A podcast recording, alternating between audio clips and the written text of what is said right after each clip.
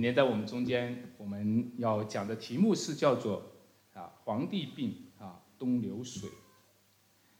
呃，根据统计呢，啊中国的历代的王朝当中，呃从秦始皇开始呢，到呃秦朝的末代皇帝，一共有六十六六六百一十一位皇帝。这六百一十一位皇帝当中，其中有三百。三十九位是非正常的死亡。什么叫非正常的死亡呢？就是他被杀死，啊，或者是喝毒药毒死，或者是死去杀害他的人是他的母亲，或者是他的妻子，或者是他的儿子，或者是他的下属。那么这个人数呢，就达到了呃，这个哦，抱歉哈，是二百七十二人，达到了百分之四十四。它远远的高出其他的社会的群体。那各位，你想，你知道吗？皇帝的生活可是人间追求的最高生活！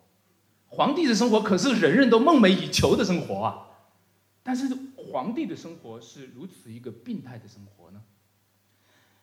对于历代的这些皇帝们，这些历代的风云人物啊，苏东坡呢，他曾经在《赤壁怀古》当中大大的赞誉他们。大大的赞美他们说：“大江东去，浪淘尽，千古风流人物。”啊，江山如画，一时多少豪杰。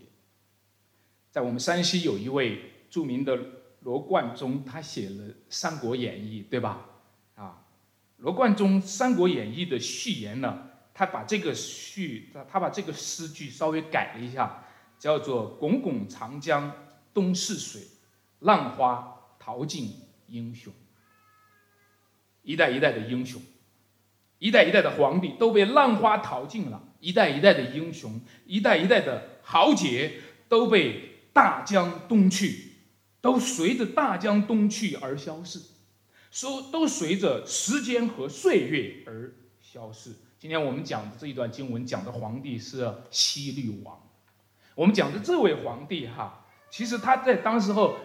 也不是皇帝，他在当时候是，呃，一个罗马皇帝下面的啊，这个耶路撒冷自治、犹太自治的君王。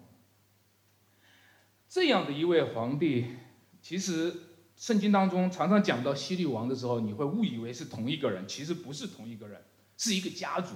比如说，今天讲到马太福音十四章这个希律，并不是马太福音第二章的那个希律，那个第二章的希律是他父亲。是他父亲，这个十四章这个是他儿子，那还有这个使徒行传当中也讲到有一个希律，对吧？后来被虫子咬死的那个希律，对吧？也不是同一个希律，那个希律是谁呢？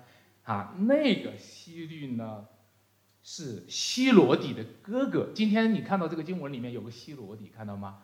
就是那个因为希因为希罗底，所以希罗底是菲利的妻子，后来又被这个希律娶过来了。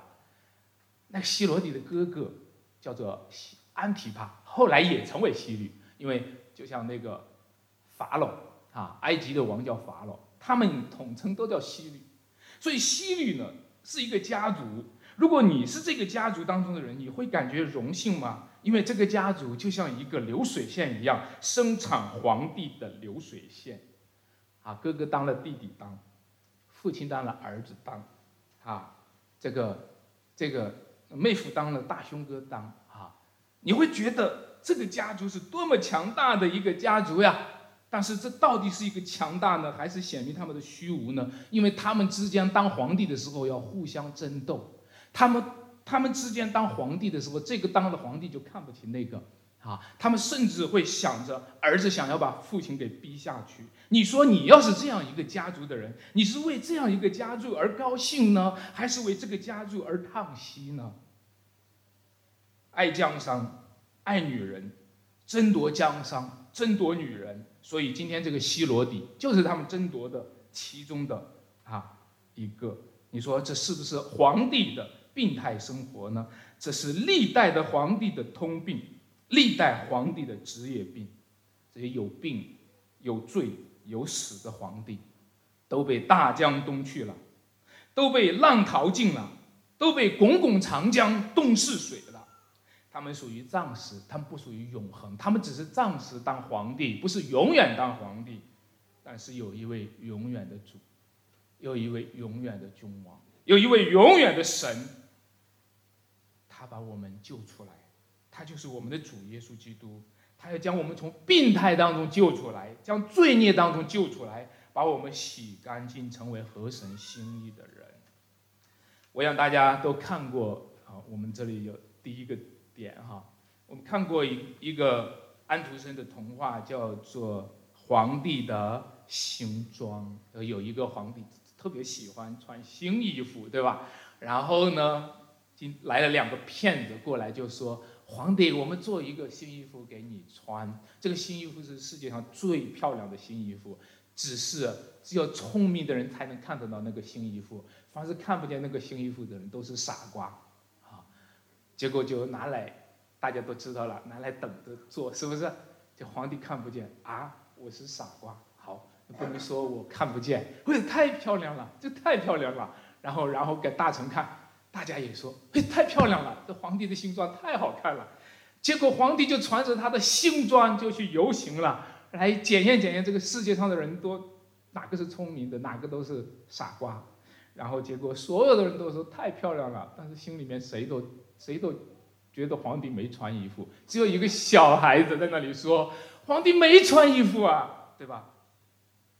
各位，这是一个充满虚晃的故事，这是一个充满欺骗的故事，这是告诉我们说皇帝的权力里面，皇帝的尊荣里面充满了欺骗，还不如一个当中的小孩能够揭穿他们。不过我知道，在中国这样的故事是有现实版的续集。如果在中国，在我们的生活当中，这个故事有续集的话，你知道这个小孩子的结果是什么吗？他会被抓。如果这个故事在现实版当中有续集的话，你知道安徒生会怎么样吗？因为安徒生写了皇帝的形状，你敢写皇帝的形状，安徒生会被抓。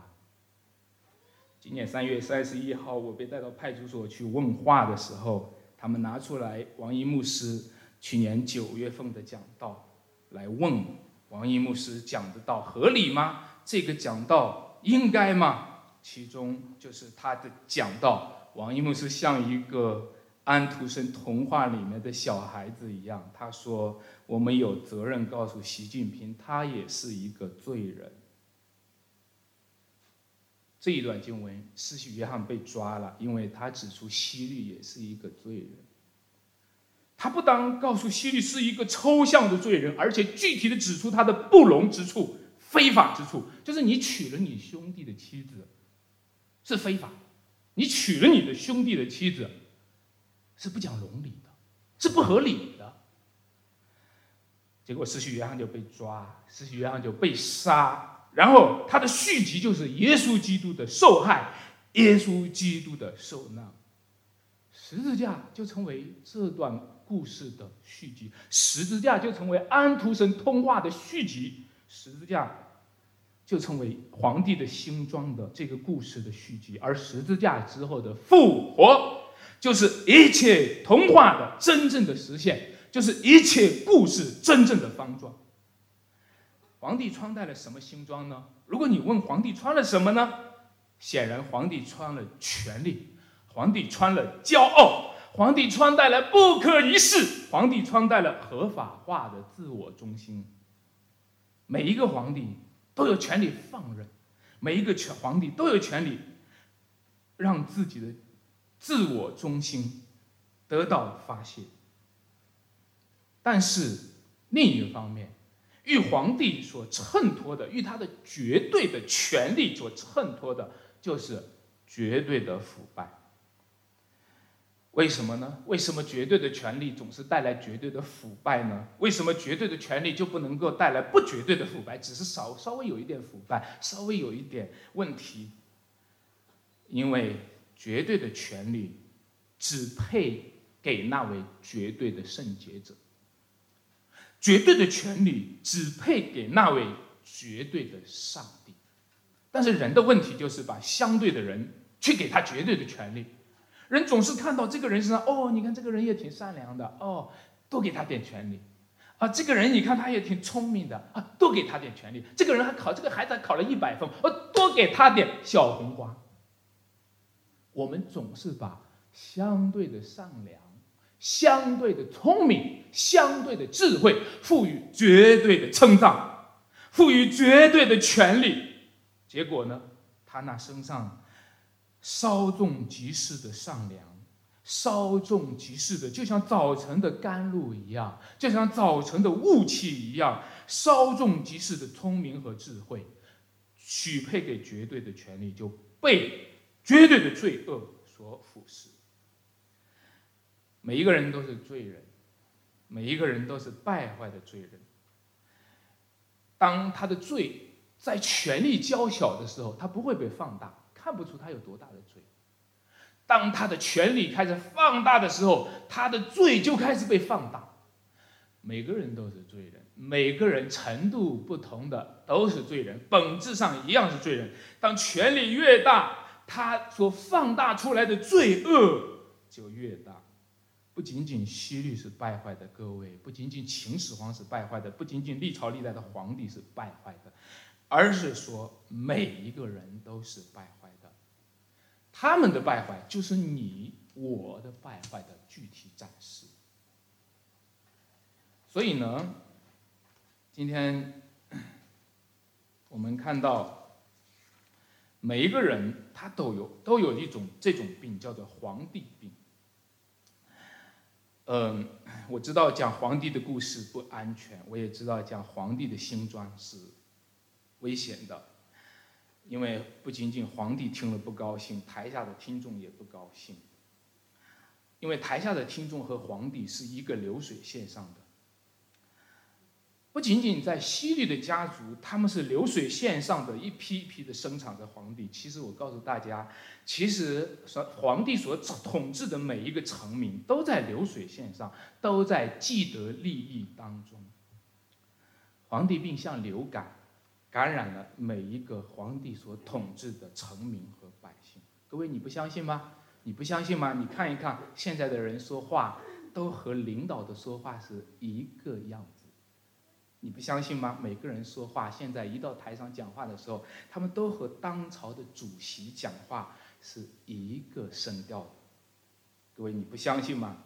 每个人今天都很骄傲，都像皇帝一样骄傲。每个人都不可一世，像皇帝一样。每个人都喜欢操纵别人，操控权力。你不相信吗？每一个人都喜欢放任自己，就连家里的孩子也是小皇帝。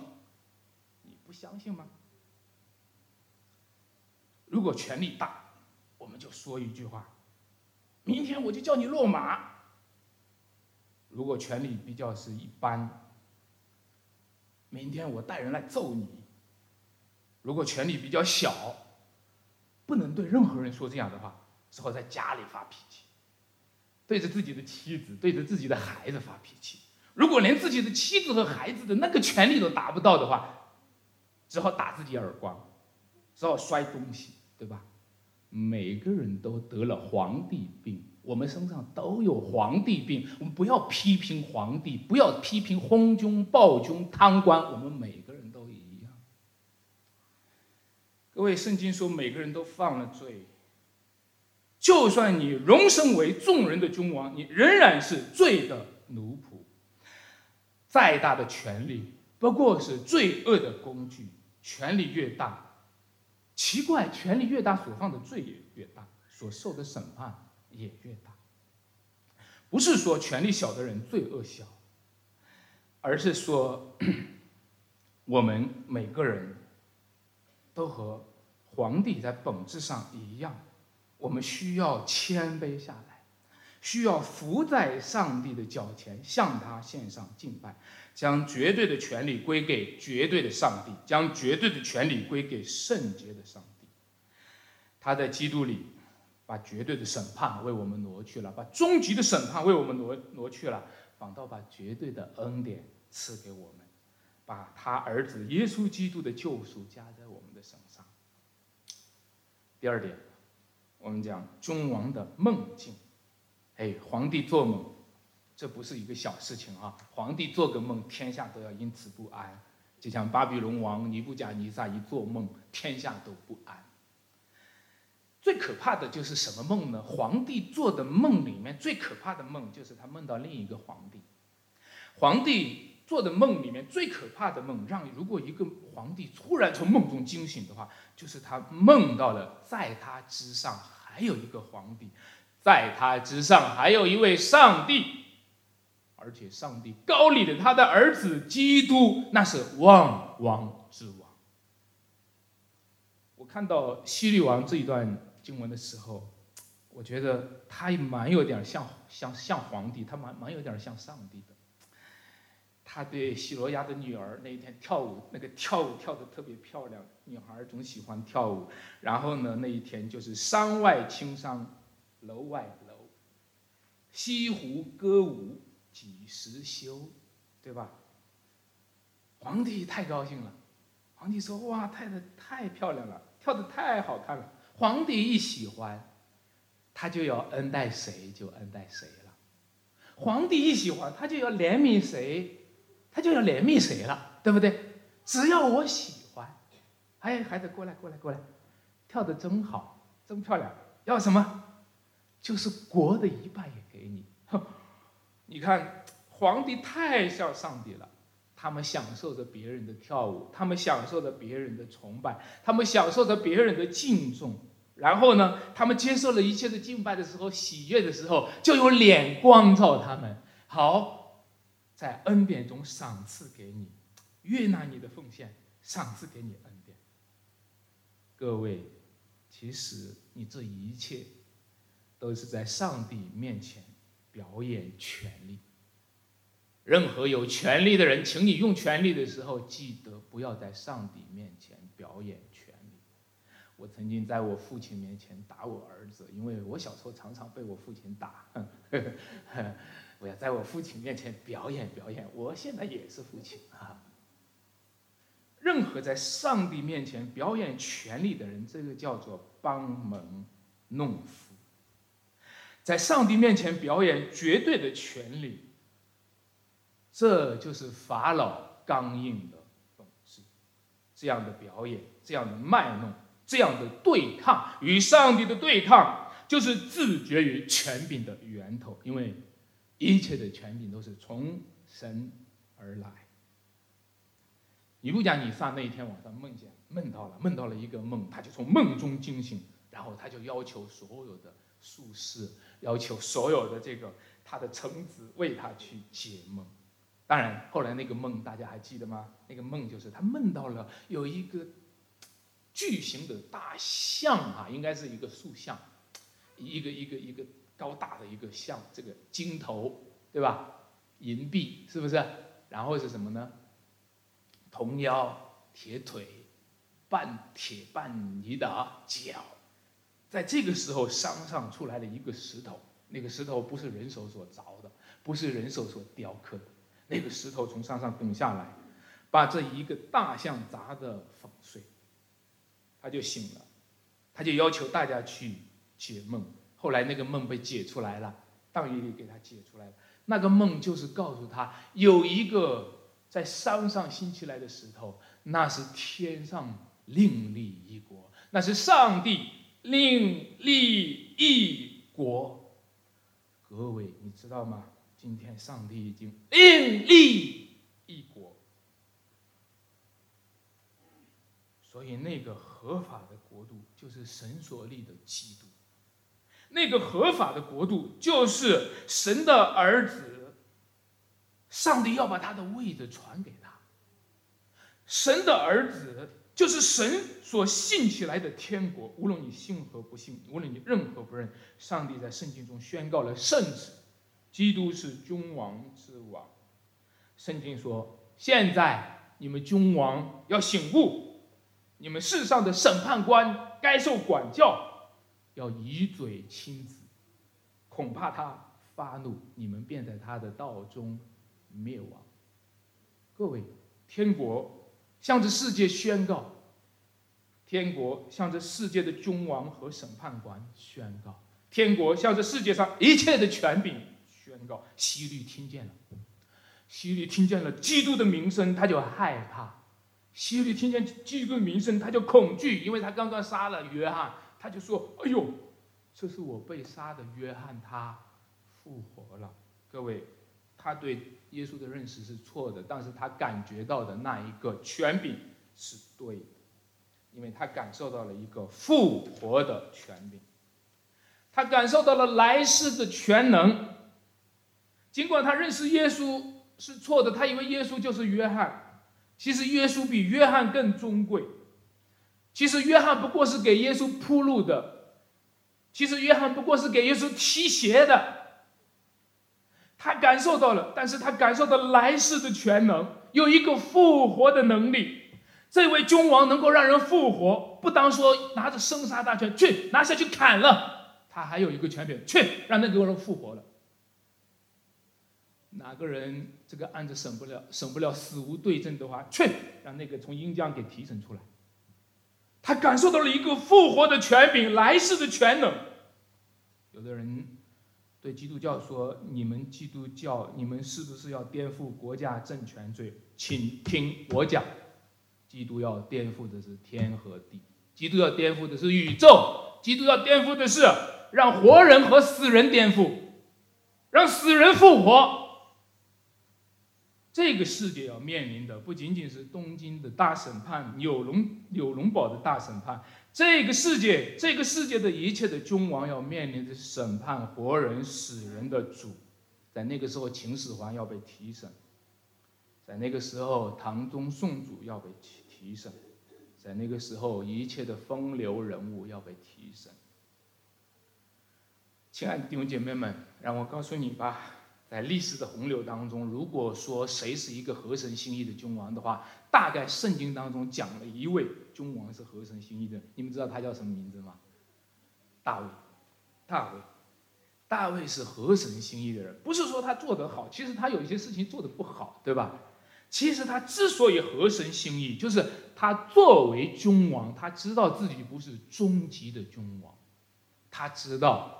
他今天做了一个君王，不敢不可一世。任何一个中国的君王，不过是六百一十一个君王当中的一个，很快就过去了，对不对？他知道自己作为君王，不是终极的君王，而不过是那位终极的万王之王的影子。你不过是预表他而已。所以他选择两个身份：一个身份是耶和华的仆人，一个身份是。以色列的君王，他选择哪个身份呢？他选择做耶和华的仆人。他虽然是以色列的君王，他贵为啊众人之上，他却伏在上帝的脚前，甚至在耶和华的约柜前跳舞。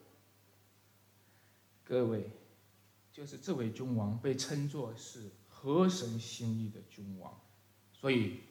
这世界上的君王怎么样才能够合神心意？这世界上每一个当权的人，每一个有权利的人，这世界上每一个做父亲的、做母亲的、做师长的，任何一个手里有权力的人，人任任何一个可以操操控权力的人，如何才是合神心意的人？就是把我们的权利交在上帝的脚前，就是把我们的头。伏在上帝的脚前，然后上帝凭着他的恩典和赏赐，将冠冕戴在我们的头上。圣经发出了呼召，圣经说：一切今生今世的权柄，你要仰望永恒；一切今生今世的财富，你要仰仰望永恒。不要自我绝对化，不要把权力用到绝对，不要把话说尽。不要把事做绝，反倒在上帝的面前谦卑俯伏，盼望神在基督里面的天国。就像我们祷告的，愿你的国降临，因为国度、权柄、荣耀都是啊你的，不是我的。所以，我们讲第三个，我们如果说到皇帝病啊，有什么样的症状？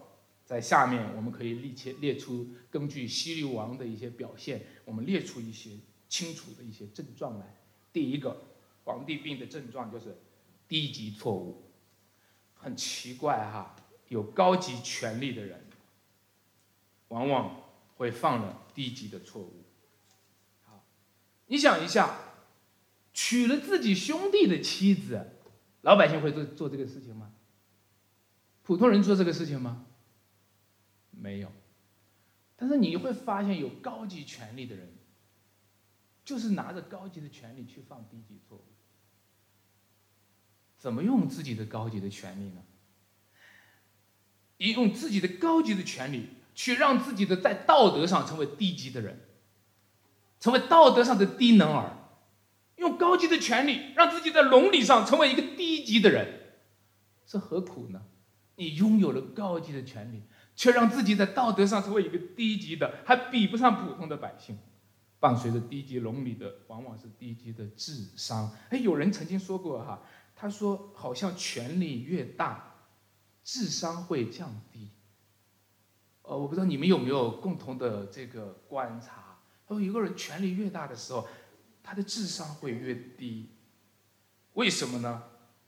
因为权力越大，他就离他的本体越远，他就越容易忘了他自己是谁。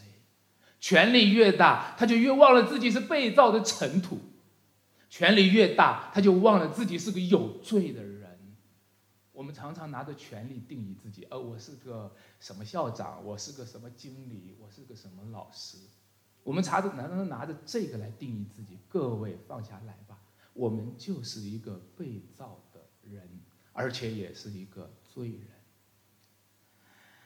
所以呢，让我们今天看见，让我们今天明白，要把权力归给神，要回归自己的。本身原本的本位。第二个就是说，皇帝病的第二个特点就是有权利，却没自由。哎，你说有权利还没自由啊？权利就是自由的放大版，对不对啊？权利就是我想做什么就做什么，自由不就是个我想做什么做什么吗？权利有权利，你想要啥就要啥。但各位，你看今天读西律的时候，你们有没有发现西律的一些特点？希律呢，开始听到约翰说他的这个不对，就想要杀他，是不是？但是却又怎么样呢？惧怕百姓。好，他想要杀杀约翰，就想就惧怕。到后来呢？到后来呢？那天跳了舞，心里心情高兴啊！你想要什么呢？我要约翰的头，把约翰的头装在盘子里，拿来给我。他这个时候呢，就忧愁，为什么忧愁呢？哈，因为他知道杀了约翰这个事儿就捅大了，就犯的罪就更大了。百姓也是以约翰为什么先知，但又因为同席的人在同席的人面前许诺了，对不对啊？他就觉得怎么样的不好意思，让人家笑话，是不是？所以他们的宴席是他们的网罗。他们的权利就是他们的网罗，他们得到的人们对他们的尊重就是他们的网罗。约翰有，希律有自由吗？想要杀约翰的时候，怕百姓不能杀；不想杀约翰的时候，又因为爱的面子必须杀。他有自由吗？今天好多有权利的人有自由吗？我看到在今天。我们所处的环境当中，你只有两条路，两条路，要么有权利，要么没自由。今天我们所处在的环境就是这样。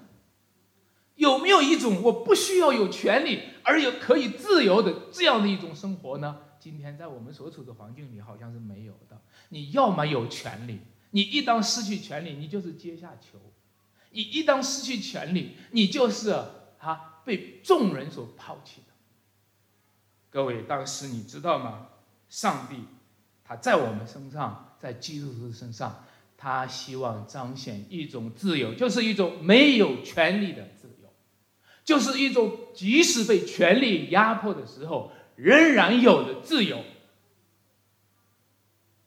让我继续讲有这个西律的病，一会儿我再讲这个自由。第三个病态呢，就是优柔寡断，优柔寡断。你们知道一个皇帝哈，一个王，最可怕的就是优柔寡断。我们常常会批评那个袁绍啊，批评以前的一些失败的皇帝优柔寡断。但是你怎么样能够才能够不优柔寡断呢？其实圣经讲了，耶和华的灵与他同在。当初扫罗王，耶和华的灵与他同在，他不优柔寡断，他勇敢，他能够打胜仗。啊，耶和华的灵离开他，他就开始优柔寡断。你知道吗？你手中有权力。你的权倾一时，就好像你手里面拿着一把剑，这把剑权力巨大，但是你知道，忽然你的手腕断了，你的手腕优柔寡断，你执不起这个权来，你知道这是多么可怜吗？一个有权力的人，一个有权柄的人，最重要的就是他的抉择的能力和他的判断的能力，因为他有判断的能力和抉择的能力。他才能够正确的操控权柄，对吗？但是一个人优柔寡断的时候，他已经失去了他基本的判断能力了，他已经失去了他基本的抉择的能力了。这是一个严重的皇帝病。亲爱的弟兄姐妹们，所以祈求上帝吧，不要让皇帝病在我们身上。要不然的话，我们就会变得抓狂；要不然的话，我们有多大的权利，就会酿造多大的错误；要不然的话，我们有多大的权利，就会犯多大的罪恶。所以，让我告诉你，主的意思是这样：每一个天国里的儿女，你即使是天国里最小的一个，你也要强如这世界上最大的权利。请听。每一个天国里的百姓，你就算是天国里最小的小子里面的一个，你也强如这个世界上有权有势的人，因为你没有权利却有自由，因为你没有权利你却已经因信称义，因为你没有权利却没有谁能够控告神所拣选的人，神已经称他为义了。因为你没有权利，但是谁也不能定你的罪，因为耶稣基督已经为你死了，而且从死里复活，而且从死里复活，现今在父的右边也为你祷告。很多人都说我们家庭教会好像不光彩，家庭教会是一个非法的聚会，对吗？今天你常常听到这样的一个看法，包括政府去逼迫的时候也是这么去定罪的，就是为这个缘故，许多的基督徒离开家庭教会，去三子教会里面去聚会，因为他们认为家庭教会是非法的聚会。请听我告诉大家，家庭教会不是非法的聚会，不是家庭教会。是按照圣经的聚会，是按照圣经的法律，是按照圣经的呼召，合乎圣经的聚会。好，反倒那些合法的教会，不一定是合乎圣经的教会。第二个，让我告诉你，家庭教会不是非法的聚会，家庭教会只是不受法律保护的教会。他们剥夺了你一切法律上的权利。他们剥夺了你在一切法律上本来可以享受到的保护。家庭教会不是非法聚会，只是家庭教会会被人家剥夺了你一切法律上的合法权益。但是，请听，请听，亲爱的弟兄姐妹们，为什么神容许？为什么神容许家庭教会受逼迫？为什么神容许我们没有一个身份？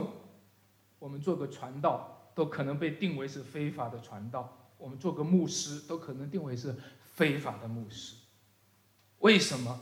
因为上帝要告诉我们：你没有权利，但你有自由；你没有权利，但是神已经称你为义了；你没有权利，但是你在天国里是天国的公民，你是天国的子民。如果你信了一辈子主，你没有成为天国的公民，那才是你的遗憾。如果你信了一辈子主，你只是在那里任由时间耗费，从来没有经历与上帝的面对面，从来没有经历上帝称你为义的恩典。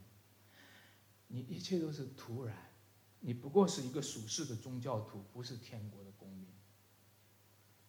所以让我和大家讲，在这一条道路上，我们愿意跟随主耶稣基督，与他相连，与他的十字架相连。第四点，我们讲正反的流水，罪恶是一个流水线，并不只是说啊某某人真坏，一切都怪他。把他赶下台，一切都怪他，不是。罪恶是一个流水线，每一个人都在这个流水线，我们都是一条线上的马扎。我们每一个人都参与了，参与了他们的罪。我们看不上的贪官，我们也参与了。难道我们没有去给人家行贿吗？我们看不上的那些。昏君和暴君，我们一样，我们难道不是欺软怕硬吗？在杀害约翰的程序上，这个事情上形成了一个流水线。如果我们问的话，哎呦，杀害约翰的那个，来拿出你的合法程序来，你逮捕要有逮捕证，对不对？拘留要有拘留证，对不对？你今天执法要有执法的证据。你今天杀约翰的时候，哎，拿出你的证件来呀。你根据什么法律程序来杀约翰呢？哦，拿出证证件来一看，这个证件就是希罗底的女儿跳了一个舞，然后，然后希律就很喜欢，然后就说把约翰砍了，这就是你的流水，这就是你你的流程。哦，亲爱的弟兄姐妹们，这个流程里面没有体现出一个正义，所谓程序正义。程序是为了体现正义，当这个程序体现的是罪恶，这是一个罪恶的流水线。但是今天有多少的人都在这个罪恶的流水线上？最近大家看到一个新闻是吗？有一个新闻说，这个十六年操场之下埋了一具尸体，对吗？啊，原因是什么呢？原因不过就是校长的亲戚嘛。和校长谈了一个生意，呃，就是说校长把这个生意给了他，让给了他的亲戚，对不对？然后，然后最后因为偷工减料被举报，最后就把谁呀？那个那个邓世平这个老师就把埋在了操场底下。今天有多少的工程？今天有多少的工作？今天有多少的生存链已经连在了罪恶链上？我们找工作，我们包个工程，我们不就是为了生活吗？对不对？我我们不就是为了生活吗？我们不就是为了找工作吗？我今天看到一个最大的悲哀，就是今天的教育无非是为了工作，而这些工作从来没有问这个工作是在罪恶的流水线上。还是正义的流水线上，今天每一个人都在培养孩子，孩子将来长大了啊，考个好大学，找个好工作，从来不问你的工作是不是在罪恶的流水线上。各位，让我们今天来看基督徒呢？却是在另一条流水线上，我不知道你愿意不愿意。你听了这一些的时候，你你有没有想到哦，我还在某一个流水线上。我虽然没有亲自参与那一个事情，没有参与那个罪过，没有亲手参与，但是我是那个流水线上的人。我我真的在想，你会不会考虑？重新的来接一个流水线，这个流水线就是与耶稣基督的被杀，就是与耶稣基督的十字架这个流水线连起来。约翰后来被杀了，约翰的门徒就跑过去，去领约翰的尸体。我猜哈，那个时候做一个约翰的门徒多么不容易，弟兄姐妹们，假如你是约翰的门徒，你的老师或者你的牧师被杀了。你有勇气过去领他的尸体吗？我觉得做个约翰的门徒那个时候不容易，对不对？所以过去了，约翰约翰被杀了，他的头被放在盘子里面，他的身体在那里撂着，他们就去把一个没有头的身体领回来，然后埋葬。那个时候要承载多大的压力？那个时候要与一个被杀的约翰的流水线的这个关联。我知道那个时候很多人都会甩手不干，很多的人都会切断这个流水线，切断我和约翰的关系，切断我和那个被抓的牧师的关系。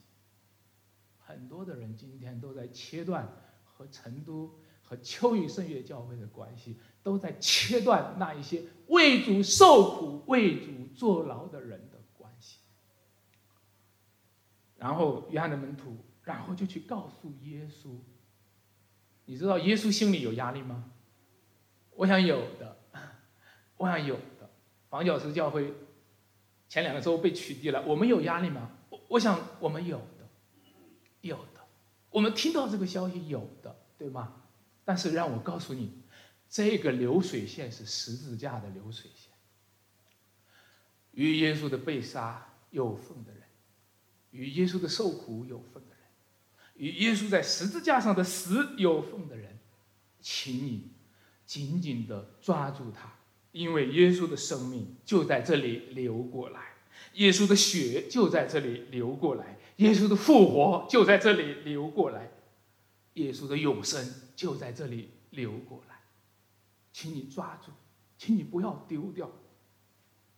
约翰的头被放在盘子里面，端过来，端到那个女子那里。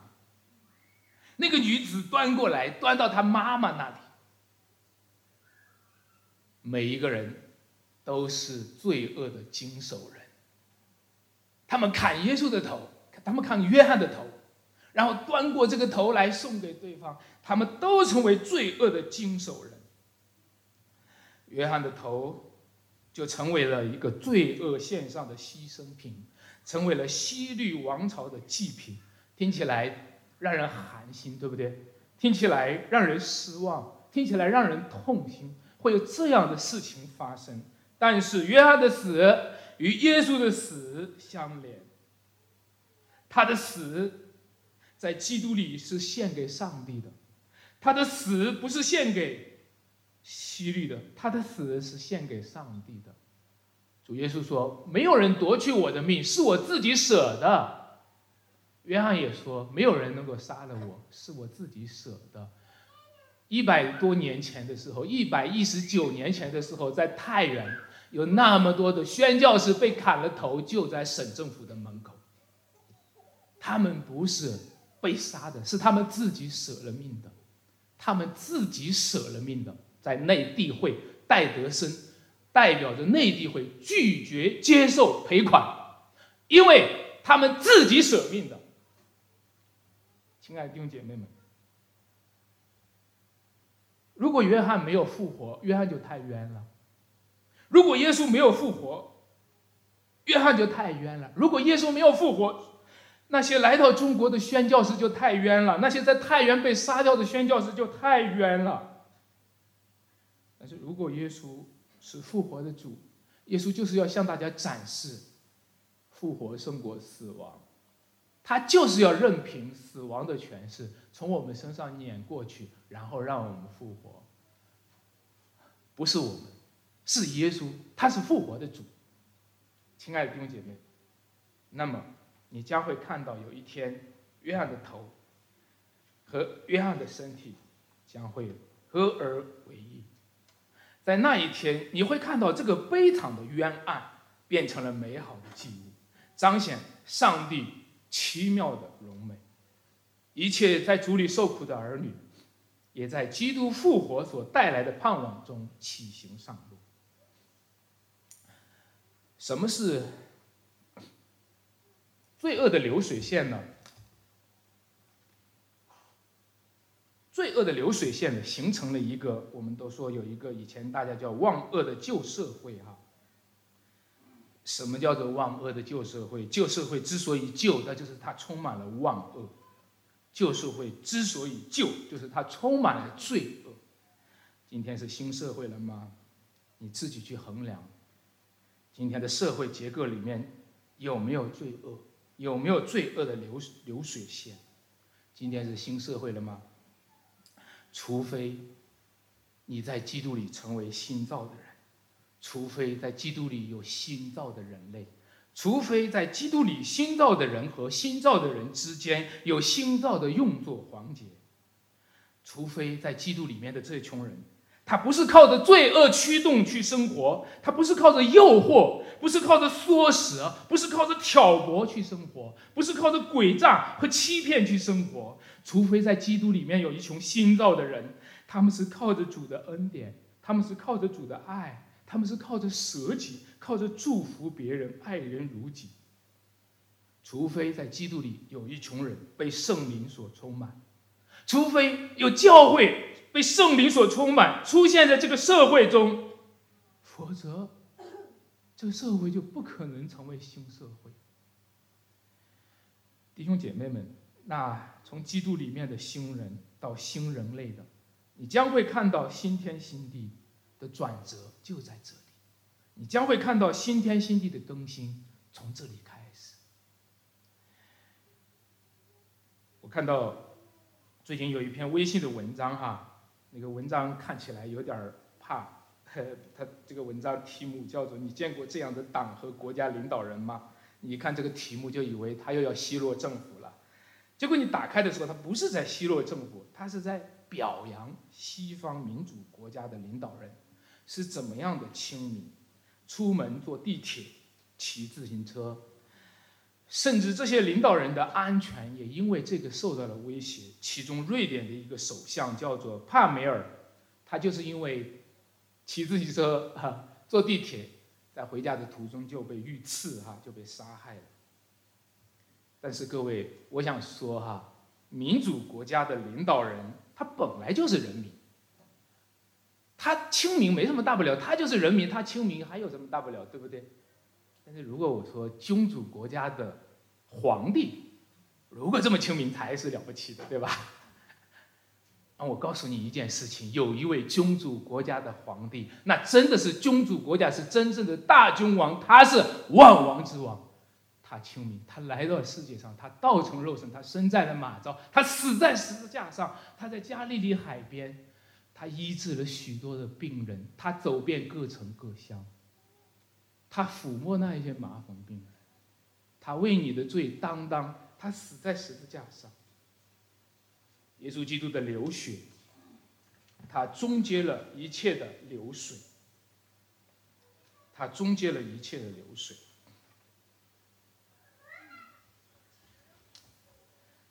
主耶稣基督的流血终结了一切的流血。你说中国已经有六百一十一个皇帝啊，这六百一十一个皇帝。都是水货啊，所以呢，流水就消失了。他们，滚滚长江东逝水，浪花淘尽英雄。所以时间就淘汰他们，大江东去，浪淘尽。当主耶稣基督，他是时间的缔造者，他是起初的创造者。他是天地之主，他是永恒之主，他却成为我们的救主。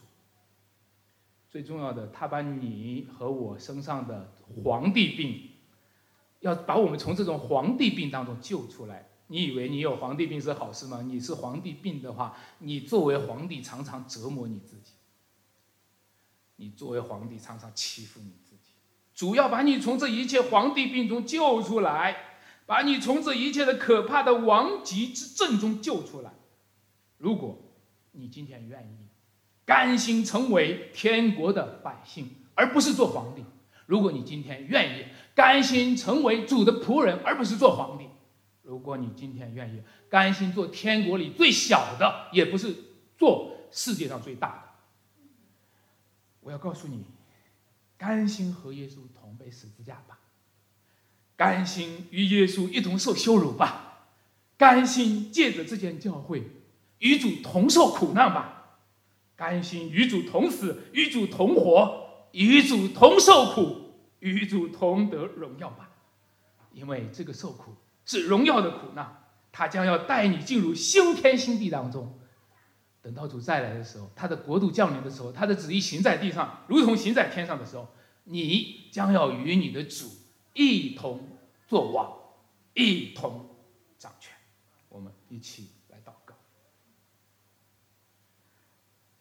我们慈爱的天父，感谢赞美你，今天上午在我们中间将你的话语成名，让我们再次知道主，你是那位尊贵的万王之王，让我们歌颂你，高唱你，让我们以你为荣，为你而活。主啊，求你帮助我们。求你赐福给我们，因为我们在这个世界上跟随你的时候甚是软弱，因为我们的老毛病常常复发，我们的老旧人常常复发，我们的皇帝病常常复发，我们的自我中心常常复发，我们常常自我为主，也不要上帝为主，我们常常自我为主，自作主张，却不肯基督做主。求你今天打碎我们心中的骄傲，除掉我们心中的病态，让我们成为你的儿女，让我们成为你名下的子。感谢赞美主，求你与我们同在，带领这间教会，带领教会当中每一位弟兄姐妹，这样祷告，奉主耶稣基督得胜的名，阿门。